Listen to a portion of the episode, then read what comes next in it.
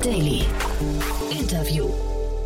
Hallo und herzlich willkommen zurück zu Startup Insider Daily am Mittag. Jetzt haben wir Fabian Wesemann, Co-Founder und CFO von WeFox zu Gast. Das digitale Versicherungsunternehmen WeFox ist Europas größtes InsurTech. WeFox Versicherungspolicen sind in Deutschland, Österreich, Polen, Italien und der Schweiz erhältlich und es gab in einer Series D Finanzierungsrunde 400 Millionen US-Dollar. Angeführt wird die Runde von Mubadala Investment Company. Alles weitere und mehr gibt es jetzt für euch im Interview Interview gleich nach den Verbraucherhinweisen. Ich wünsche euch viel Spaß. Startup Insider Daily. Interview. Sehr schön. Ja, ich bin verbunden mit Fabian Wesemann, Co-Gründer und CFO von WeFox. Hallo Fabian. Hi. Freue mich sehr, dass wir sprechen, Fabian. Und erstmal herzlichen Glückwunsch zu dieser von außen betrachtet zumindest ziemlich krassen Entwicklung. Ja, auf jeden Fall. Du, wir sind äh, immer äh, interessiert daran, weiter nach vorne uns zu kämpfen. Und äh, du, wenn man wenn man immer weiter hart dranbleibt, dann äh, kommen meistens auch gute Sachen bei raus. Das war jetzt aber schon relativ krass, muss ich sagen. Also hart, wenn man hart dranbleibt und ihr seid am Kämpfen. Ist das, seid ihr noch im Kampfmodus? Ähm, ich glaube, als Gründer muss man konstant eigentlich immer im Kampfmodus sein. Ich glaube, der Kampfmodus ändert sich natürlich über die Jahre hinweg. Äh, mhm. Vom absoluten Überlebenskampf, dass du dann schon natürlich ein bisschen weiteren Outlook einfach dann irgendwann einnimmst. Aber klar, ich glaube, ähm, äh, du musst dran sein, du musst kämpfen, du musst das äh, Vorbild sein für alle anderen Leute und äh, so schaffst du es halt gemeinsam mit, mit allen Mitarbeitern, die Unternehmung nach vorne zu bringen. Mhm, also quasi, was Olli Samba mal gesagt hat, man muss immer paranoid bleiben. Weiß ich nicht, ob ich mich jetzt mit ihm irgendwie da in, in eine Stufe stellen würde, aber ich, ich, ich glaube, ähm, ja, man muss auf jeden Fall konstant gucken, wie man sich jeden Tag verbessern kann. Bei uns ist was, ich meine, unser Company Purpose beschreibt es auch ganz gut und zwar ist der, wir, wir wollen äh, zehnmal besser sein. Und das heißt, für uns ist es einfach so, was ist ein WeFox? Äh, eine WeFox-Persönlichkeit ist jemand, der sagt, nee, ich habe nie ausgelernt. Wenn du sagst, ich habe ausgelernt, dann bist du halt einfach nicht richtig hier, sondern jeder muss sich jeden Tag einfach konstant verbessern, wieder anpassen auf neue Situationen. Und nur wenn du konstant dich anpasst, konstant dich verbesserst, äh, dann kannst du wirklich nachhaltig erfolgreich sein. Mhm. Jetzt hast du das auf die, auf die Teammitglieder äh, gespiegelt. Ich hatte das gelesen bei euch auf der Webseite, dass ihr äh, Insurance eigentlich zehnmal besser machen wollt. Ne? Da habe ich mich gefragt, wie geht das eigentlich? Warum ist denn Insurance, warum, warum ist überhaupt in so einer tradierten Industrie das Potenzial da, das zehnmal besser zu machen? Ich glaube, es fängt halt von innen raus an und dann überträgt es auf die Services einfach, die du anbietest. Das heißt, wir müssen mit uns selber immer starten starten und dann natürlich auf jegliche Art von Produkten und Services. Ähm, und ich glaube, Insurance ist halt einfach eine globale, riesige Industrie, äh, eine 5 Trillion Dollar Industry. Äh, da ist einfach extrem viel und man kann einfach sagen, dass natürlich die äh, Versicherungskonzerne relativ äh, leichtes Business gehabt haben über die, über die Jahre und einfach relativ wenig auf die Kundenerfahrung achten mussten. Und dementsprechend haben wir einfach als Challenger da die Möglichkeit, in einer wirklich riesigen Industrie einfach nochmal die Art und Weise, äh, wie man an Produkte kommt, wie man Produkte serviciert, äh, neu zu denken. Und ich glaube, was bei uns einfach äh, uns ein bisschen vom Rest abgehoben hat und uns auch erlaubt hat, auf diese, auf diese Journey hier zu kommen, ist, dass wenn, als wir uns angeguckt haben, wie, wie starten wir in diese gigantische Industrie rein, dann äh, haben uns viele am Anfang halt in den Weg vom direkten Kanal einfach gedrückt. Und wir haben von Beginn an gesagt, nee, äh, daran glauben wir nicht. Ne? Wir glauben an den indirekten Kanal. Wir glauben daran, dass der Mensch äh, in Bezug auf Versicherungen ein Produkt, was jetzt nicht irgendwie etwas ist, was ein total sexy Produkt ist, einfach weiterhin eine super relevante Rolle spielen wird. Und deswegen haben wir uns dann gesagt, okay, wie schaffen wir es denn eigentlich den Endkonsumenten mit dem Mensch, mit dem, mit dem Advisor wirklich bestmöglich in eine digitale Journey zusammenzufügen? Und das war einfach die Zielsetzung. Und deswegen haben wir uns von Beginn darauf fokussiert, wie wir Makler mit einbauen und wie wir einfach äh, ganzheitlich an die Industrie rangehen. Und das hat uns erlaubt, halt einfach heute einfach, wenn wir uns angucken, ein äh, aus finanzieller Sicht natürlich einfach ein wesentlich besseres Modell zu haben. Wir müssen weniger Geld ausgeben, um erstmal Kunden zu gewinnen. Die Kunden bleiben generell länger bei uns, weil sie halt eben ein Vertrauensverhältnis auch zu ihrem Advisor aufgebaut haben. Ähm, und, äh, und somit haben wir es geschafft, einfach ein Modell zu haben, was inzwischen halt eben proven ist über fünf Märkte, äh, was wir jetzt gezeigt haben, dass wir es international skalieren können ähm, und, und, und somit einfach uns erlaubt hat, einfach auch wieder äh, Investoren im großen Maße jetzt anzu, ähm, anzuwerben. Mhm. Über die Finanzierungsrunde müssen wir gleich im Detail nochmal sprechen. Das ist ja wirklich Wahnsinn, was da bei euch passiert. Auch, also jetzt nicht nur diese Runde, sondern auch die Runden davor. Trotzdem nochmal gerade diese, dieses Thema, ähm, die Produkte neu denken und sexy machen. Seid ihr da schon so weit, dass du sagst, du hast jetzt gerade gesagt, ihr seid in fünf Märkten aktiv. Ab wann hat man das, ab wann hat man die Gewissheit, dass ein Produkt wirklich funktioniert? Ja, ich glaube, ähm, man muss einfach konstant auch hier immer weiter daran arbeiten und konstant verbessern. Natürlich siehst du es am Ende des Tages äh, in der Bewertung der Kunden einfach, ob Kunden einfach weiter zu dir kommen. Wir haben inzwischen ein bisschen mehr als zwei Millionen Kunden und ich glaube, dann ab einem gewissen Zeitpunkt siehst du dann schon so, dass du auf jeden Fall einen Weg gefunden hast, wie du, ähm, wie du stark wachsen kannst und ich glaube, auch hier ist es einfach wieder wichtig, ähm, natürlich einfach, dass du einfach konstant dich verbesserst und konstant aufpasst, was passiert, ähm, wie kann ich mir weiter angucken und wie kann ich, wir haben ja mal zwei Arten von Kunden, wenn du so willst. Wir haben ja zum einen, zur einen Seite die, die äh, Makler, Advisoren, äh, zum anderen die Endkonsumenten und wie kann ich es wirklich so einfach wie möglich machen, für einen Endkonsumenten ein, ein, ein Produkt zu kaufen, ein Produkt wirklich, wenn man einen Schadensfall hat, wie kann man das wirklich einfach abwickeln und dazu müssen wir uns konstant tiefer zu Versicherungsgesellschaften integrieren. Ne? Aber deswegen bieten wir halt eben auch eigene Produkte an. Und ich glaube, sexy zu machen, das Produkt an sich an Versicherungen ist ein sehr, ist ein schwieriger Weg, auf jeden Fall da mal hinzukommen. Aber man kann es, glaube ich, so einfach wie möglich machen und so, dass man sich mit dem Thema Versicherung einfach so kurz wie nur nötig auseinandersetzen muss. Äh, man einfach seinen persönlichen Ansprechpartner hat, der einen dabei unterstützen kann und man sich dann wieder auf die Dinge im Leben konzentrieren kann, auf die man wirklich Lust hat. Mhm. Aber habt ihr dann äh, tatsächlich Versicherungen auch so richtig radikal neu gedacht oder ist das jetzt quasi wirklich nur, weil du, wir reden ja mit dem Anspruch, äh, zehnmal besser zu sein. Ähm, heißt besser in dem Moment einfach nur zehnmal höhere Kundenzufriedenheit, weil die Basis einfach so, so schlecht war? Oder weil, also ich frage mich halt, warum brauchen eigentlich Versicherungen? Versicherungen sind ja eigentlich hinterher nur etwas, äh, also eigentlich sollte ja jeder zum Beispiel, der Auto fährt, einfach eine Versicherung haben. Und jetzt ist ein bisschen ja. die Frage, warum muss man daraus so ein richtiges Produkt mit vielen verschiedenen Anbietern machen? Ja, weil ich meine, im Endeffekt ist ja der, der Hintergrund Versicherung eigentlich ein, ein, ein total richtiger und schöner Gedanke, genau, in, in dem ja. das einfach das Kollektiv für einen einspringt, wenn einem etwas passiert, was einen persönlich vielleicht in eine schwierige Lage einfach bringen kann. Und ich glaube, äh, wir sind nun mal in, in einer Industrie, die einfach sich jahrelang nicht über die Kundenerfahrung einfach irgendwie Gedanken machen musste. Mhm. Ähm, und deswegen, klar, spielt auch das Produkt an sich eine Rolle. Und ich glaube, da werden wir auch auf Dauer immer weitere äh, Wege zeigen,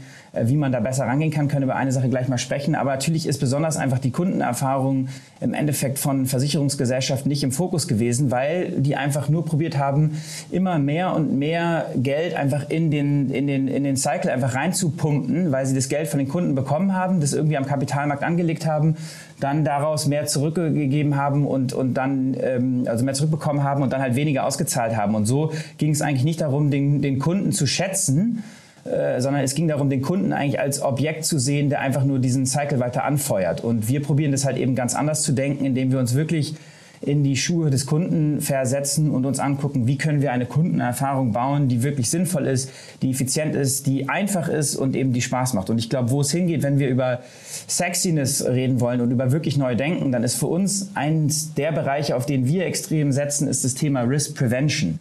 Also wie können wir der dem, uns zum Partner des Kunden eigentlich entwickelt, zum Coach entwickeln, der es dann eben erlaubt, ähm, äh, weiß nicht, Risiken direkt zu äh, vermeiden. Also einfache Sachen wie äh, weiß ich nicht, zum Beispiel man steigt ins Auto ein und eins der größten ähm, Gründe für Unfälle derzeit ist, dass du auf dein Smartphone guckst, während du fährst. Ne? Mhm. Passt nicht auf und klack hast du, fährst du irgendwen rein, hast dich potenziell selber verletzt, andere verletzt, äh, Sachschäden etc. Das heißt, ähm, es fängt mit so ganz einfachen Sachen an, wie einfach nur den, äh, den nicht erlauben, sobald sich, sobald das Smartphone realisiert, du bewegst dich in einem Auto, was über die Sensorik ja relativ einfach anzuhaben ist, dass einfach dein Bildschirm äh, schwarz wird und du nicht auf dein Handy gucken kannst. Und so kann man schon anfangen, irgendwie 20 bis 30 Prozent von äh, Unfällen einfach zu vermeiden. Und da sage ich mal, sind wir auf einem Weg. Da arbeiten wir inzwischen mit einem Team von, von 25 ähm, AI-Lern dran ähm, die da immer weiter und da wollen wir bis ähm, Ende nächsten Jahres auch schon erste Erfolge zeigen und erste Sachen auf den Markt bringen. Mhm. Wie nah seid ihr denn an den Kunden, an den Endkunden hinter dran? Du hast ja gerade gesagt, ihr habt quasi zwei Kundengruppen, die Makler und die Endkunden. ich verstehe erstmal richtig, das ist ein B2B2C-Modell, ne? weil das sieht man Korrekt. in der letzten Zeit immer, immer öfters, dass, dass man quasi nicht direkt mit dem Kunden zu tun hat. Und jetzt dann trotzdem klingt das gerade so, als seid ihr trotzdem an den Endkunden eigentlich sehr nah dran und seid im, irgendwie im Austausch. Ja, absolut. Also wir müssen natürlich unsere Makler zufriedenstellen. Ähm, ne, wir verkaufen über drei Kanäle, das heißt über den über den Eigenvertrieb, ähm, dann eben über den, den Drittmakler und was wir nennen Affinity, also at Point of Sale, Embedded Insurance, ähm, kann man, kann man auf unterschiedlichen Wegen nennen. Zum Beispiel, wir sind in Autohäusern wie, weiß ich nicht, BMW äh, integriert. Ähm, also das für uns einfach, das sind die drei Bereiche. Das heißt, wir müssen da konstant angucken, wie wir da eben die Erfahrung verbessern. Aber natürlich auch äh, ist es für uns wichtig, dass äh, der Endkonsument immer bedacht wird und so wir einen Weg darstellen, dass wir uns austauschen können, ähm, mit, auch mit den Endkonsumenten natürlich, und uns angucken können, wie will, will der Endkonsument von heute die Journey im Versicherungsbereich haben. Und, und klar, die müssen wir uns müssen uns angucken. So denken wir in unterschiedlichen Produkten, also so denken wir im Endkonsumentenprodukt und aber auch in den unterschiedlichen ähm, Advisor-Produkten. Und äh, klar, da gucken wir uns immer an, wie wir da uns verbessern können. Sind diese drei Kanäle für euch gleich wichtig? Weil ich würde jetzt fast vermuten, von der Einfachheit, du hast ja von über eure Kundenakquisekosten gesprochen, dass die äh, geringer sind als bei, bei der Konkurrenz. Ne? Würde ich ja fast denken, dass dieser Embedded-Kanal eigentlich der attraktivste ist, oder? Ja, absolut. Also ist für uns definitiv ein Kanal, der extrem wichtig ist. Äh, für uns sind alle äh, Kanäle wichtig. Ähm, wir sind auch so, dass wir häufig in einem Markt erstmal mit einem Kanal starten und dann natürlich so die Erfahrung von den anderen Kanälen in so einer Art von Playbooks runtergeschrieben haben und dann mit einem lokalen Team uns angucken, wie können wir das auf den Markt einfach perfekt anpassen, sodass wir äh, dann auch in den weiteren Kanälen einfach, ähm, einfach erfolgreich äh, sein können. Und somit sind äh, für uns alle Kanäle wichtig und wir, wir gucken an, dass wir immer mit allen drei Kanälen einfach aktiv sein können. Und wie du schon sagst, ich meine, diese Kanäle erlauben uns einfach, dass äh, wir nicht in erster Linie äh, extrem viel Marketinggeld in die Hand nehmen müssen, um halt eben die Kunden zu werben, sondern halt zum Beispiel gerade bei Affinity ist es ja so, dass der Kunde geht ins Autohaus, um sich ein Auto zu kaufen, leasen. Ja, und nicht mit dem Gedanken, Mensch, heute kaufe ich mir eine Versicherung. Aber natürlich ist es dann so, dann sitzt du da im Autohaus und dann wird dir halt am Ende des ähm, Prozesses noch angeboten, hey, willst du nicht hier eben auch noch die Versicherung mit dazu nehmen? Ne, dann hast du die Convenience eben, dass du zu uns ins Autohaus kommen kannst. Und dann sagen halt viele Kunden, ja, natürlich, auf jeden Fall, warum nicht? Und deswegen ist es natürlich für uns ein Weg, dass wir da äh, so gut wie null Akquisitionskosten haben, ähm, weil wir da halt nur unsere B2B-Teams haben, die da aktiv sind, um halt eben diese äh, Kunden zu, äh, wie Autohäuser zum Beispiel, zu gewinnen. Ähm, aber pro Kunde ist es natürlich dann nur ein Bruchteil. Mhm. Der Insurtech-Markt an sich ist ja relativ spät aufgewacht. Ne? Der kam, also der, der ist so eine Welle hinter der Fintech-Welle quasi gestartet. Und da gibt es ja jetzt einige Player. Sind die, sind, sind die alle ähnlich? Also jetzt, was ich so ein Clark oder ein GetSafe von ihr, poolt ihr um die gleichen Kunden oder sind die Modelle total unterschiedlich und äh, ihr, ihr tretet euch nicht auf den Füßen rum, sondern greift eher die etablierten an? Nee, also ich glaube, wir alle greifen eher die etablierten an. Ich glaube, es trotzdem im Introtech gibt es zwei unterschiedliche Modelle.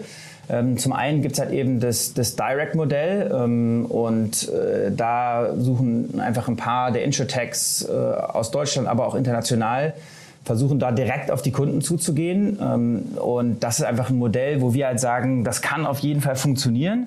Aber du brauchst halt enorm, enorm Kapital, um das einfach groß zu machen und aufzubauen, weil du halt eben riesige Kundenakquisitionskosten einfach hast, weil, du auch selber gesagt hast, das Produkt Versicherung jetzt nicht von Beginn an sexy ist. Das heißt, du musst den Kunden natürlich versuchen, auf unterschiedlichsten Kanälen zu treffen. Und das bedeutet natürlich, dass das einfach Geld kostet. Und deswegen sind halt wir einfach seit Beginn an einfach äh, riesig auf dem Thema rund um indirekt, äh, also B2B2C. Das ist der Grund, wieso uns die ersten Investoren nie Geld geben wollten. Also die, wir haben uns die ersten bestimmt 15 Nein abgeholt zu Beginn, weil die gesagt haben, nein, ihr müsst direkt gehen, ihr müsst den Menschen rausnehmen, da ist Kommission, die hängen bleibt. Und wir haben halt gesagt, nee, aber 90 Prozent des Versicherungsmarkts heute funktioniert, wo irgendwo der Mensch mit involviert ist. Und wenn wir wirklich riesig werden wollen, dann ist der einzige Weg, dort in diesem Markt wirklich erfolgreich zu sein, nachhaltig, ist der indirekte Kanal. Und ich glaube, das sind so die zwei Hauptmodelle. Und wir haben halt den Vorteil einfach, dass wir uns seit Beginn an auf den indirekten äh, Kanal fokussieren. Und du siehst jetzt ein paar von den von den Ami-Playern, die halt einfach rein mit direkt gestartet sind, die jetzt halt sagen, ah, okay, wir fangen jetzt an, unsere eigenen indirekten Kanäle aufzubauen, das ist halt super schwierig. Wenn du dich einmal auf direkt fokussiert hast, ja, dann, dann hast du dich halt als Gegner von den indirekten, ähm, vom indirekten Kanal eigentlich positioniert. Und dann wird super schwierig, da einfach Leute zu gewinnen. Und, und das, ist, das Gute ist halt einfach auch in so Zeiten wie jetzt, wo wir gerade sind, wo, wo einfach äh, wirtschaftliche Unsicherheit herrscht, da sind natürlich einfach äh, ein Modell wie unseres, was einfach äh, einen klareren Weg zur Profitabilität hat, was einfach weniger Kosten upfront einfach hat, natürlich die Modelle, die gerade von, von, von Leuten einfach gefragt sind. Ja, Finde ich spannend, dass du das ansprichst, ähm, weil ich hatte den, also äh, diese Schwierigkeiten am Anfang bei euch, ne? weil ich hatte den, den äh, Julian Teike mal, habe ich hier auch schon mehrfach äh, zitiert, auf Clubhouse gehört damals. Da hat er sehr, sehr offen darüber gesprochen, wie niederschmetternd das eigentlich war am Anfang, sich diese vielen Nines abzuholen. Und das klang eigentlich so, ähm, also wenn man, wenn man das, wenn ich das damals noch richtig in Erinnerung habe, dass man eigentlich nur zwei Möglichkeiten hat. Man hört entweder auf und gibt auf oder man ändert das Modell. Aber ihr habt es ja jetzt scheinbar nicht geändert, wenn ich es gerade richtig höre und seid jetzt trotzdem erfolgreich, ne?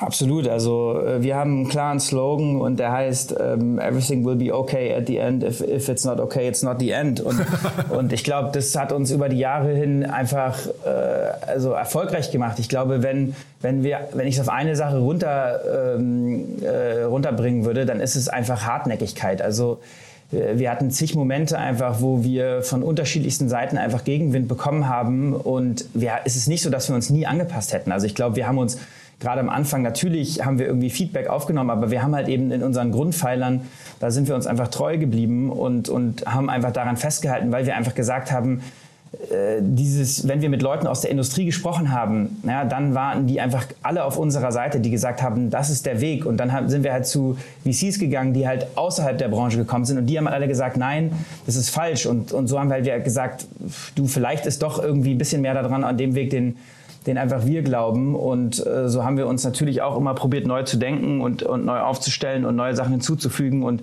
den bestmöglichen Service einfach anzubieten. Ähm, aber klar, wir sind einfach immer und immer und immer wieder einfach hartnäckig geblieben. Ich finde das vor allem deswegen bemerkenswert, weil Julian ja jetzt rumläuft und sagt, er möchte der beste Fundraiser der Welt werden. Ne? Das finde ich irgendwie also einen krassen Widerspruch zu dem Bild, das, man, das er damals abgegeben hat, oder? Ja, also ich glaube, äh, der Weg dahin ist einfach das beste Business der Welt zu bauen ähm, äh, in unserer Branche. Und dann ist man natürlich einfach auch attraktiv äh, für, für Investoren. Und ich glaube, das ist am Ende des Tages einfach unser, einfach unser Hauptziel, wieso wir jeden Tag einfach hier hinkommen und aufstehen, dass wir uns einfach angucken, wie können wir es immer wieder besser machen für unsere unterschiedlichen Vertriebskanäle, wie können wir es für den Endkonsumenten jeden Tag einfach besser machen ja, wie können wir halt eben von der 2 Millionen Marke der Kunden jetzt auf die 3 Millionen Marke der Kunden einfach kommen. Und äh, ich glaube, das sind die Sachen, die uns einfach jeden Tag antreiben. Und wir haben uns einfach ein Riesenziel gesetzt. Also wir hatten von Beginn an einfach ein bisschen zu großes Ziel. Ähm, und wir haben uns jetzt das Ziel gesetzt, dass wir äh, so der, die Nummer eins, ähm, der Nummer eins Insurance Player in der Welt bis 2030 werden wollen.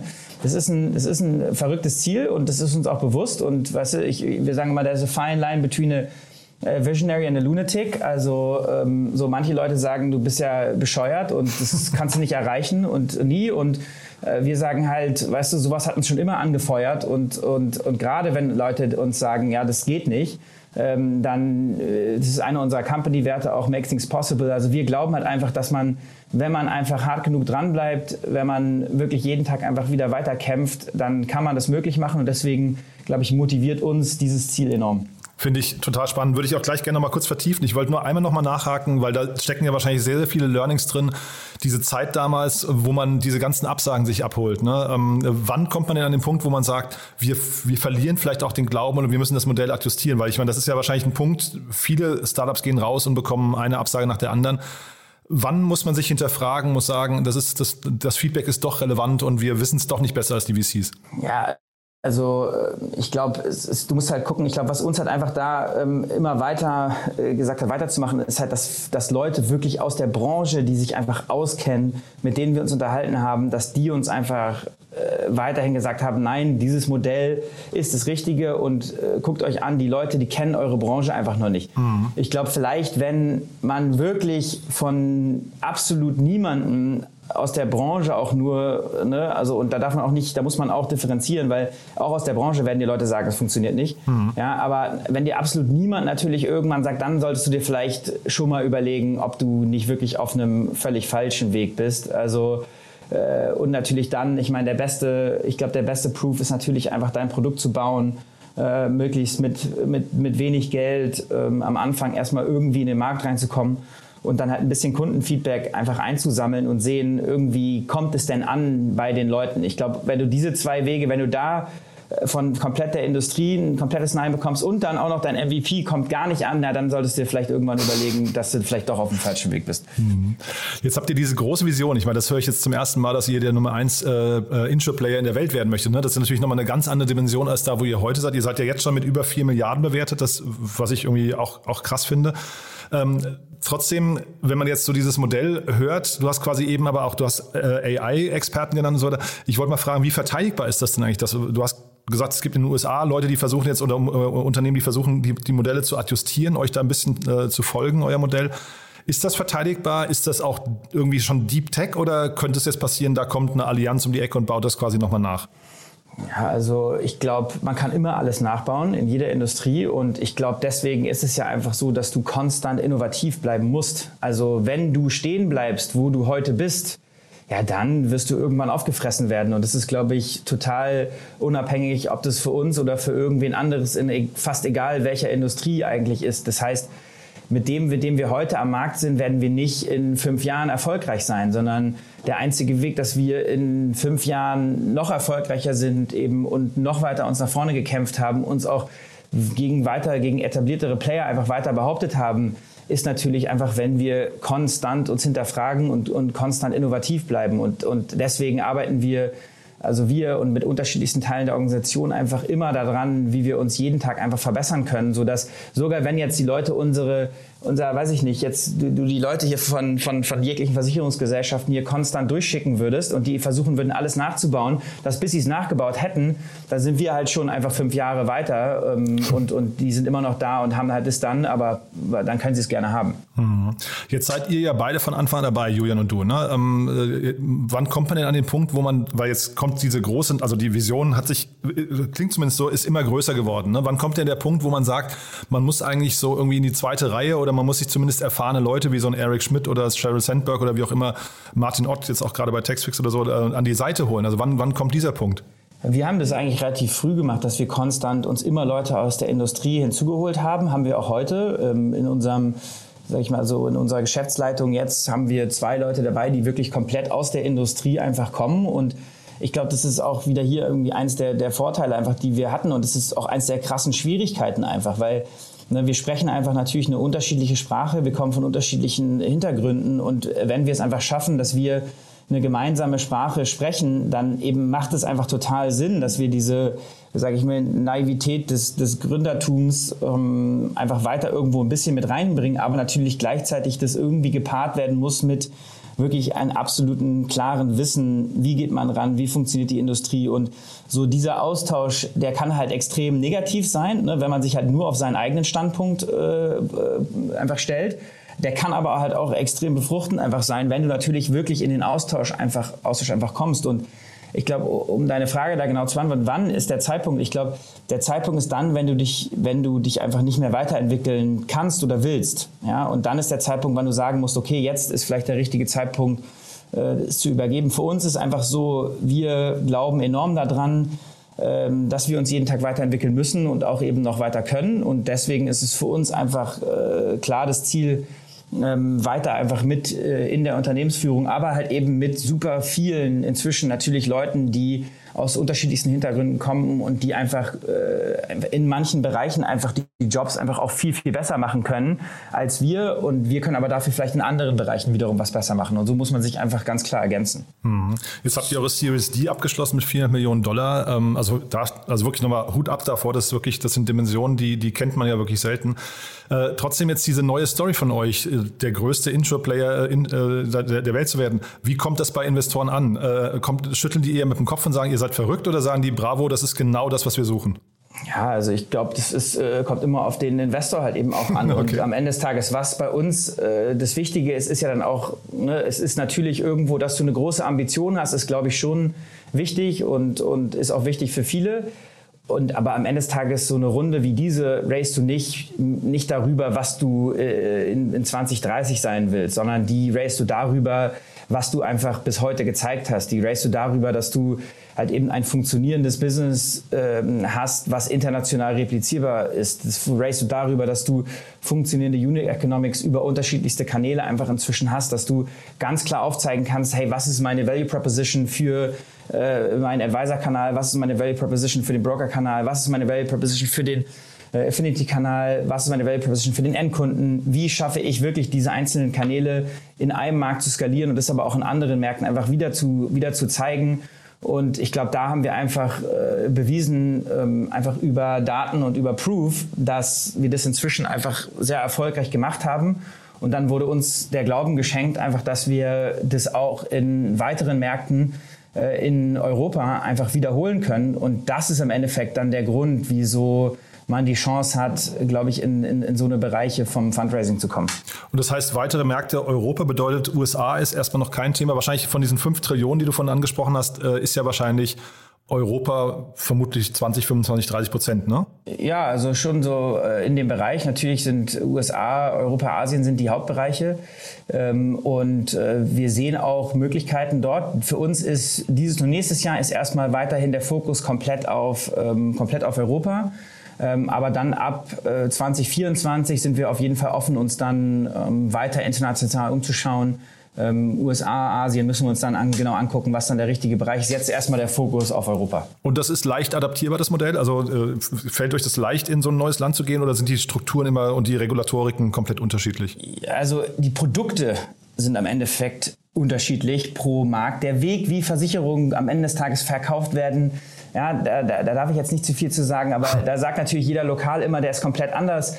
Ähm, aber wenn du dir es dann genau anguckst, dann ist der einfach ähm, eigentlich noch ähm, ziemlich ähnlich über die verschiedenen Märkte einfach äh, hinweg. Ähm, deswegen glaube ich, erlaubt es uns einfach dort ähm, unsere Technologie, die wir jetzt einfach gebaut haben über die Jahre, ähm, dann einfach uns immer mit den Lokalen aus dem Markt hinsetzen. Das ist für uns extrem wichtig. Wie gesagt, immer wenn wir internationalisieren, bringen wir ein lokales Team, Leute, die aus dem Markt dort kommen, mit an Bord. Das ist der einzige, wie wir glauben, dass man erfolgreich werden kann und, und matchen es dann mit unserer mit unserer Technologie und bringen das dann zusammen und dann hat man, äh, glaube ich, einfach einen Weg, wie man sehr, sehr schnell sehr erfolgreich werden kann. Mhm. Sag doch vielleicht noch mal einmal kurz einen, äh, einen, letzten Satz zu deinem Blick als CFO auf das ganze Thema. Ne? Du hast von den Unit äh, Economics gesprochen. Welche KPIs sind für euch wichtig? Wie hat sich das vielleicht auch im Laufe der Zeit verändert? Äh, dein Blick auf euer Unternehmen? Ja, also der ändert sich konstant und wir müssen uns immer wieder weiter hinterfragen, ob es das Richtige ist. Ich meine, ähm, ich probiere es immer so simpel wie möglich zu halten. Ja, also einfach nur auf ein paar, die wichtigsten KPIs wieder anzugucken. Äh, also wie viel äh, Distribution Partner am Ende des Tages haben wir, wie viel Policen äh, verkaufen wir, servicieren wir und ein paar weitere noch. Also, aber dass es einfach möglichst wenig und, und, und simpel einfach ist. Und ich glaube, für uns und mich ist natürlich einfach immer das Wichtige, dass wir ein äh, nachhaltig funktionierendes Modell haben, dass wir uns angucken, wie funktioniert dieser Kanal und dann uns eben angucken, wie können wir diesen Kanal einfach bestmöglich skalieren. Und ich glaube, das war von ein Stück weit auch von Beginn an unsere Denke und äh, die haben wir natürlich immer weiter verbessert und, und angepasst, aber so probieren wir uns auch noch heute uns ähm, jegliche Bereiche anzugucken. Und klar, für uns ist einfach der indirekte Kanal einfach erlaubt, uns einfach ein besseres Finanzprofil einfach zu haben und das ist auch eins unserer wirklich extremen Vorteile. Und deswegen sind wir natürlich immer da dran, dass wir uns angucken, wie, wie wir das auch jeden Tag ein Stückchen besser machen können. Super. Also wirklich sehr, sehr spannend. Ähm, ihr sucht wahrscheinlich noch Mitarbeiter, ihr wächst weiter. Ne? Du hast vorhin gesagt, Mitarbeiter, die niemals ausgelernt haben wollen. Ne? So ist es, auf ja. jeden Fall. Man An muss sich konstant auf jeden Fall verbessern. Ja. An welchen Standorten? Äh, wir suchen inzwischen äh, hinweg über Berlin, äh, Zürich, Wien, Barcelona, ähm, Warschau, Mailand äh, suchen wir wirklich Mitarbeiter, besonders halt in, also in Bereichen natürlich wie äh, Vertrieb, natürlich immer viel, aber auch gleichzeitig das ganze Thema rund um Produkt und Tech. Ähm, ich glaube, da ist auch viel einfach jetzt da konnten wir wirklich tolle Leute jetzt auch gewinnen, äh, Jahre, Leute, die lange bei, weiß ich nicht, Yahoo waren und bei große, bei wirklich großen Companies und ich glaube, da haben wir echt eine, eine, ganze Menge Talente an Bord bis jetzt und suchen natürlich aber immer weiter äh, talentierte Leute, die Bock haben, mit uns was zu erreichen. Super. Fabian, sehr, sehr cool. Haben wir aus deiner Sicht was Wichtiges vergessen? Nee, ich glaube nicht. But there is one more thing. One More Thing wird präsentiert von OMR Reviews. Finde die richtige Software für dein Business. Fabian, mega spannende Reise, muss ich sagen. Als letzte Frage, wie immer, wir haben eine Kooperation mit OMR Reviews und bitten jeden unserer Gäste nochmal ein Lieblingstool vorzustellen oder ein Tool, das sie gerne weiterempfehlen möchten. Und da kurz die Frage, was du mitgebracht hast. Ich habe ein Tool mitgebracht, das heißt Helu ähm, und das ist, kommt aus dem Bereich rund um äh, CFO natürlich mein Hintergrund. Ähm, und das überlaubt, äh, erlaubt einem einen einfach besseren Überblick über deine ganzen Finanzreports, es erlaubt einem wirklich äh, dynamische und automatisierte Berichte einfach ähm, zu erstellen. Es erlaubt dir im Endeffekt, ein, es ist im Endeffekt ein modernes FP&A-Tool, in dem du interaktiv innerhalb deiner Unternehmung einfach mitarbeiten kannst. Und wenn ich mich zurück äh, denke an den Start, äh, dann war das einfach immer ein Bereich, äh, der, den wir halt viel in Excel gemacht haben und der halt einfach uns einfach extrem viel Zeit gekostet hat. Und ähm, mit Helu erlaubt einem das wirklich, das in, in der Kürze der Zeit zu machen und einfach ein, ein modernes, sag ich mal, Controlling- und FP&A-Tool zu haben. One More Thing wurde präsentiert von OMR Reviews. Bewerte auch du deine Lieblingssoftware und erhalte einen 15 Euro Amazon-Gutschein unter moin.omr.com/insider. Fabian, ganz großartig, ganz lieben Dank, dass du da warst. Nochmal herzlichen Glückwunsch zu der tollen Entwicklung und dann, ja, wir bleiben in Kontakt, wenn es große Neuigkeiten gibt bei euch. Sag gern Bescheid, ja? Sehr gerne. Super. Danke dir fürs Gespräch. Startup Insider Daily, der tägliche Nachrichtenpodcast der deutschen Startup-Szene.